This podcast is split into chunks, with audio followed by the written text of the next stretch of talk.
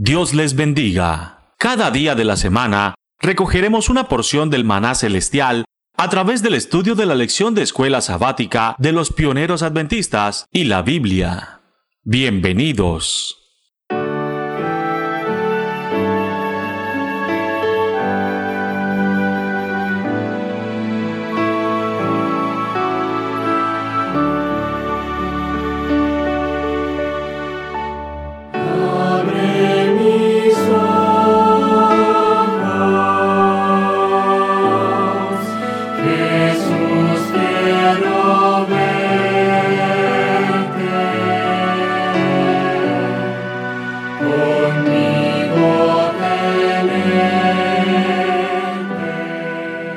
Tal hermanos? ¿Cómo están? Dios los bendiga a todos. Mi nombre es Arturo Argüelles y para mí es un honor que ustedes nos puedan dar un momento de su atención para poder estudiar la lección de escuela sabática que se está iniciando ya en este enero de 2020 como el primer trimestre. Y estamos hablando del gran triple mensaje angélico y esta lección fue original de 1904 para el, el último trimestre de octubre a diciembre de ese año. Así que hermanos, Dios los bendiga a todos y vamos a comenzar con la lección que nos toca para esta semana y que tiene que ver con la experiencia del cristiano para el 4 de enero del 2020, lección número 1. Vamos a resumir la lección en dos grandes partes, así que no se despeguen hermanos y juntos vamos a analizarla para que sea de provecho para todos. La lección viene hablando de esa gran esperanza y sobre todo de la experiencia del cristiano con la esperanza que Dios nos da. Comenzamos a leer, vamos a comenzar a leer en, en Juan 13, 33 del 13 del 33, luego saltado al 36 y 37, que dice, hijitos, aún estaré con vosotros un poco, me buscaréis, pero como dije a los judíos, así os digo también a vosotros, a donde yo voy, vosotros no podéis ir. Y le dijo Pedro, Señor, ¿a dónde vas? Jesús respondió, a donde yo voy no puedes seguir ahora, ahora, mas me seguirás después. Le dijo Pedro, Señor, ¿por qué no te puedo seguir ahora? Mi vida, mi vida pondré por ti. Nosotros estamos viendo que la experiencia de los discípulos a estas alturas ya era una relación muy indispensable con el Maestro no solamente estaban convencidos de que él era alguien que podía eh, satisfacer sus necesidades, sino que también era el Hijo de Dios. De, de muchas maneras, Pedro sobre todo había dado testimonio de esto, y ahora él estaba convencido que su vida no solamente era vacía sin, sin su maestro, sino que donde quiera que él fuera, él tenía el deseo de ir. Pero todavía su vista estaba siendo limitada a ámbitos terrenales. La promesa la había tenido frente a sus ojos. Durante todo ese caminar que él había tenido, Pedro aún no entendía el mensaje que estaba tratando de transmitir su maestro. No solo era una cuestión de la tierra, sino era una cuestión del cielo. Y cuando eso se cumpliera, podía Pedro no solamente tener a su maestro, sino que todos los demás personas que tuvieran la oportunidad de conocer el Evangelio por boca de estos discípulos, también tendrían la misma experiencia. Y fue así como nosotros podemos ver en Juan 14, el 1 al 3, la gran esperanza que el Señor le da a sus discípulos, que dice, no se turbe vuestro corazón, creéis en Dios, creed también en mí. En la casa de mi padre muchas moradas hay, y si no fuera así, yo os lo hubiera dicho. Voy pues a preparar lugar para vosotros, y si me fuere, os prepararé el lugar, y vendré otra vez, y os tomaré a mí mismo, para que donde quiera que yo estoy, vosotros también estéis. Él promete que volverá a sus discípulos. Les va a preparar un lugar y no solamente que Él va a venir por los discípulos, sino que también se va a llevar a todos los que han creído en ese mensaje. Por eso la esperanza es, no se turbe vuestro corazón. Aun cuando parezca que la experiencia del cristiano es estar solo, la victoria está asegurada. Este mensaje del triple mensaje angélico quiere antes que nada convencerte de que la salvación está tan cerca de ti como cualquier objeto que tienes ahora a tu lado. Está tan cerca que puedes extender tu mano y tomarla y creerla, así como Pedro también la tenía. Pero Pedro tenía que tomar la decisión de qué creer. Si era algo ficticio o si era algo solamente para la tierra o si era algo para la eternidad. Pedro tenía que hacer que su corazón, su mente, dejara de tener esos pensamientos terrenales y tuviera que transportarse a algo más seguro que no tenía nada que ver con el plano de, la tierra. Tenía que ver con la salvación eterna. Y es así como podemos ver que el anhelo y el deseo del Señor Jesús era que esto se transmitiera directamente a sus discípulos. Y lo vemos en Juan 17, 24, que dice, Padre, aquellos que me has dado, quiero que quiero que donde yo estoy también ellos estén conmigo, para que vean mi gloria que tú me has dado, porque me has amado desde la fundación del mundo. Lo que más anhelaba, lo que expresaba en el corazón del Señor Jesús, era cumplir su misión y que esa misión fuera tan cierta también para sus discípulos y para todos los que iban a crear a través de ellos. Que no solamente se quedara en vanas esperanzas como lo habían hecho por múltiples ocasiones los judíos que se habían levantado para rebelarse en contra del imperio romano, en contra del imperio griego, que la salvación estaba ahí y una vez más se caía, iban y la perdían, que no fuera una promesa terrenal, que para que ellos se consolidaran en su fe pudieran ver la gloria que el Señor Jesús tenía en sí, que no era su gloria, era la gloria que el Padre le había dado. De esa manera, nosotros podemos ver en Mateo 26, 64, donde dice, Jesús le dijo, le dijo, estando en el tribunal de Caifás, Tú lo has dicho, y además os digo que desde ahora veréis al Hijo del Hombre sentado a la diestra del poder de Dios, viniendo en, en las nubes del cielo. Qué sublime evento descansaba en la mente del Señor Jesús. Era cumplir su promesa. La promesa estaba en una primera etapa. Él había venido a morir por todos nosotros. Pero ahora él quedaba, él estaba dando la gracia de salvación. Ahora estaba dejando él el camino para que todos sus discípulos entendieran completamente a dónde seguir. ¿Qué era lo que tenía que pasar? Que su mente no solamente se eh, alcanzara a ver lo que estaba delante, sino que trascendiera más allá. Que esa esperanza no solamente tuviera que ver con panes y pescado, que no solamente tuviera que ver con una porción de tierra, con la libertad de un pueblo, sino con la libertad del pecado. Vamos a ver un poquito más adelante, apenas vamos en la pregunta número 4. Así que lo que tenía en mente el Señor Jesús era manifestarse con la gloria que Él tenía. Venir a la diestra de Dios viniendo en las nubes del cielo. Todo esto todo esto ya era predicho desde hace muchísimo tiempo. Y hay algo muy en particular que a mí me llamó bastante la atención, la pregunta número 5, acerca de qué profeta antediluviano predijo su venida, su segundo venimiento. Vamos a verlo en Judas, en el único capítulo que tiene, Judas 1, 14 y 15 también. De eso también profetizó Enoch, séptimo de Adán, diciendo, He aquí vino el Señor con sus santas con sus santas decenas de millares para hacer juicio contra, contra todos y dejar convictos a todos los impíos de todas sus obras impías que han hecho impíamente y de todas las cosas duras, de los, duras que los pecadores impíos han hablado contra él. Vuelvo a repetir, eso también profetizó Enoch, séptimo desde Adán, diciendo, he aquí el Señor con sus santas decenas de millares viene a hacer juicio contra todos. Desde el que llegó el pecado aquí, a la tierra, ya existía un plan, un plan de salvación, en donde el desenlace de este plan iba a ser un evento glorioso, para que no hubiera duda del poder del Hijo, para que no hubiera duda de la magnificencia de lo que se había planeado. Eso tiene que ser tan cierto, hermano, como lo que estás teniendo a un lado tuyo. Creo yo, creo yo también de que Tal vez el problema en ese momento que tú tienes en tu vida es tan real que para tu mente está opacando la esperanza. Si algo conocemos de Enoch es de que él caminó con Dios y Dios se lo llevó. ¿Qué es lo que hizo Enoch? Caminar.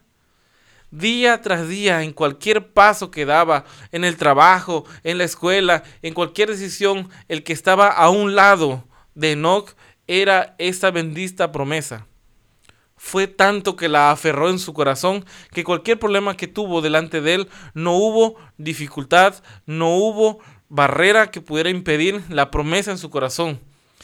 ¿Qué fue lo que pasó con Enoch? Ya sabemos en su breve historia que Dios se lo llevó.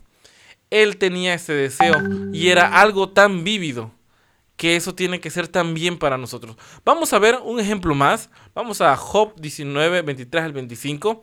¿Qué, ánimo, ¿Qué animó a Job en su aflicción? Y un poco de lo que venimos hablando. Y dice, ¿quién dice ahora que mis palabras fueran escritas? ¿Quién dice que se escribieran en un libro? Con, que con cincel de hierro y con plomo fuesen esculpidas en piedras para siempre. Porque yo sé que mi redentor vive y al fin se levantará sobre el polvo. Qué tremenda exclamación de fe tiene Job. Otro padre grande de la fe. No solo él estaba viviendo un problema tremendo, sino que por encima de eso estaba su promesa. Y una de las palabras tan hermosas de la Biblia es esta. Yo sé que mi redentor vive. Y él quería que eso fuera esculpida en piedra, con un cincel de hierro y con plomo, para que quedara perfectamente claro que el que tenía una mejor solución para su problema no era alguien que estaba al lado, sino su propio Padre Celestial. En Isaías 55.9 podemos encontrar un texto que es muy hermoso y que, y que nos puede ayudar a entender un poquito más a eso. Dice, como son más altos los cielos que la tierra, así son mis caminos, más alto que vuestros caminos, y mis pensamientos más alto que vuestros pensamientos. ¿Por qué tenemos entonces que encasillarnos en nuestras lágrimas cuando la esperanza está tan cerca de lo que nosotros queremos? Esto puede resultar fácil, pero es muy necesario para nuestra vida durante la semana que hemos estado pasando en este fin de, fin de año, según el calendario, eh, hay muchas cosas que hemos dejado atrás. Tal vez tú te has desprendido de muchas cosas en, esta, en estos momentos. Y si tú has venido siguiendo las, eh, la, temática del mandadiario y has venido estudiando eh, la lección de escuela sabática pasada, existen numerosas experiencias, no solamente en la Biblia, sino en nosotros, en donde podemos encontrar que la palabra del Señor es tan real y tan cierta como lo fue hace dos mil años atrás. Es tan cierta como si hoy tú te hincas a orar que haya un cambio tremendo en tu vida, se puede hacer. Eso no es algo solamente para ti, lo fue para los patriarcas de la fe, lo creyeron, lo miraron, se sintieron ahí pero ahora tú eres el que está cerca de cumplir esta promesa. El Salmo 53 dice, vendrá nuestro Dios y no callará, fuego consumirá delante de él, y tempestad poderosa le, le rodeará. Eso también es una profecía que David dio acerca de la aparición de nuestro Salvador. Todos ellos se gozaron y vieron a la lejanía esa promesa. Ahora tú estás viviendo cerca de esta promesa. Isaías 35 del 3 al 4 de igual forma viene hablando de la misma, del mismo momento tremendo que va a existir, que dice, fortalecer las manos cansadas, afirmar las rodillas endebles, decida al corazón apocado, esforzados, no temáis. Aquí vuestro Dios viene con retribución, con pago. Dios mismo saldrá y os salvará. La experiencia del cristiano que debe estar viva en este entendido. Todo brazo cansado, toda rodilla cansada de caminar por el largo recorrido de nuestra vida, por los problemas diarios, tienen que ser superados con un escrito está. Nuestro Salvador vive y está tan cerca de lo que hemos creído. Tenemos que forjar esto en nuestra mente con piedra, porque si no es así, lo que estamos teniendo nosotros simplemente es conocimiento. No estamos transformando nuestros corazones, no porque no los quieras, sino porque no lo crees. Y el motivante principal que debe de estar presente en el mensaje angélico actual es que nuestro Salvador vive. Y que tú que estás escuchando la palabra del Señor en estos momentos, tú que estás ahí, que te estás sintiendo solo, te estás sintiendo sin esperanza, debes de conocer que hoy como hoy como hace muchísimos años, un milagro puede llegar a tu vida. ¿Cómo es que lo hizo tan fácil al multiplicar el pan? ¿Que acaso nosotros no somos mejores que eso? Claro que sí, hermanos, tenemos que empezar a creer que esto es tan cierto como lo pasó hace dos mil años atrás. Ahora, hermanos, tomemos la esperanza tal como lo hizo Pablo. Pablo fue un apóstol que por conversión llegó a conocer al Señor Jesús. Él dice que si lo conocimos en la carne, ya no lo conocemos así. Él fue muy criticado en ese aspecto porque decían que él no era apóstol, que los apóstoles verdaderos eran, pues bueno, Santiago, Pedro, pero él en su testimonio dio claras muestras de su apostolado. Lo había dejado todo. Había hecho que de su herencia, de esos, esa transmisión oral que traía de la ley, fuera tomado como algo poco. Y es así como podemos ver en 2 Timoteo 4, el 6 al 8, dice, porque yo ya estoy para ser sacrificado, y el tiempo de mi partida está cercano. He peleado la buena batalla, he acabado la carrera, he guardado la fe. Por lo demás, me está guardada la corona de justicia, la cual me dará el Señor juez justo en aquel día, no solo a mí, sino también a todos los que aman su venida. No importa si estamos muertos, no importa si estamos encarcelados, no importa que tal vez las condiciones físicas te sometan a una cama. Hoy puede ser el día de salvación como lo dice en 2 Corintios 6.2, porque se dice, el tiempo aceptable te he oído en día de salvación te he socorrido. He aquí ahora es el tiempo aceptable. He aquí ahora es el día de la salvación. No tomemos la gracia en mano. Esa es una cita también del apóstol Pablo. No tomemos la, gracia en mano porque eh, tenemos el poder tan cerca de nosotros para hacer uso de él. Esta debe ser la experiencia viva. Hermano, vamos a las iglesias, están llenas de conocimiento últimamente me he estado encontrando muchos análisis de la doctrina a través del estudio de, creo que ya lo mencioné en el audio pasado, del hebreo, del griego, profundizando en sintaxis, en gramática, en muchas situaciones que rodean a la salvación como tal. Pero yo veo mucha tristeza en las iglesias, muy poco, muy poco poder muy poca transformación en los corazones. ¿De qué sirve entonces conocer la sintaxis correcta de un texto cuando no tienes la capacidad de creerlo? No tienes la capacidad de asimilar eso como algo verdad, como algo que pueda transformar tu alma. Tenemos que hacer que eso valga, que no solamente sea un conocimiento. ¿De qué me sirve tener la experiencia cristiana trunca al solamente conocer fecha, día, hora, pero no estar preparado con las vestiduras que el Señor nos da. Tenemos que volvernos a revestir de la gloria. Conocemos que en Hebreos 1 habla de que el Hijo es la gloria, el resplandor del Padre. Y Él ha prometido volver a nosotros. En, Juan 17, 21 al 23, Él habla de que Él quiere estar en nosotros así como el Padre está en Él. Tenemos que vestirnos esa gloria. ¿Cómo es posible, fíjense, cómo es posible de que Pablo dice, yo estoy a punto de ser sacrificado? Pero dice, por lo demás me espera la corona. Él se cuenta entre estas personas. Él tiene este deseo tremendo de estar en ese momento y él sabe que con él van a estar los frutos de su trabajo. Tal vez el fruto de tu trabajo no sean miles de personas bautizadas, sea tu esposo, sea tu hijo, sea tu vecino. De la experiencia personal que tú has tenido, de ese gozo de transmitir la esperanza, esta persona también alcance la esperanza.